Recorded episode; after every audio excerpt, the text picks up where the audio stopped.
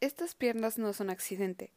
Como de costumbre, salgo del metro corriendo a encontrar una bici en la esquina que muestra un panorama casi siempre de manifestación hacia el monumento. Colocando con prisa mi pequeña y singular bolsa color beige frente al manubrio, recogiendo la melena alborotada que se acomoda en churrito y bajando el asiento para ajustar mis 159 centímetros de altura, me dispongo a pedalear rumbo a un edificio de reflejantes negros.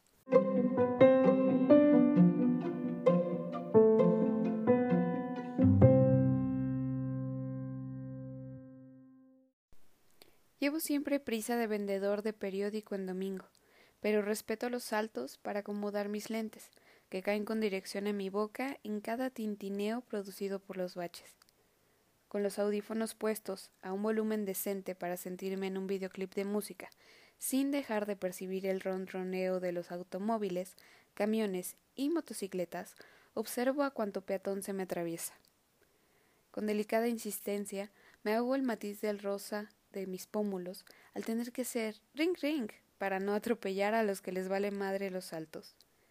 Izquierda, derecha, avance y atenta.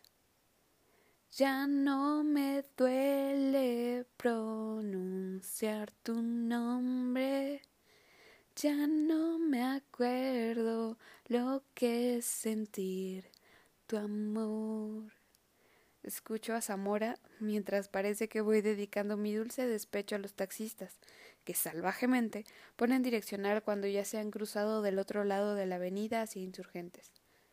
De mi cuello, que comienza a sentir el fervor del sopor matutino, acaricia mi dermatitis un pañuelo que alguna vez le perteneció a mi madre. Es medio feo, pero todo con mezclilla luce bien y me da un aire medio hipster. Es café con negro y tiene un estampado variado uvas, frutos, medallones y cadenas doradas, hojas. Satinado y con el viento en contra, aquel pedazo de tela kitsch voló a su rostro. Sudaba, lo percibí al contacto con mi pañuelo que él sutilmente colocó en mi mano. Sonrió como si de un retrato saliera su perfección. Sus ojos se adivinaban verdes tras los lentes que seguro solo se ha de quitar al dormir. En ese preciso momento comenzó otra manifestación verde, ámbar, rojo, verde, ámbar, rojo, verde.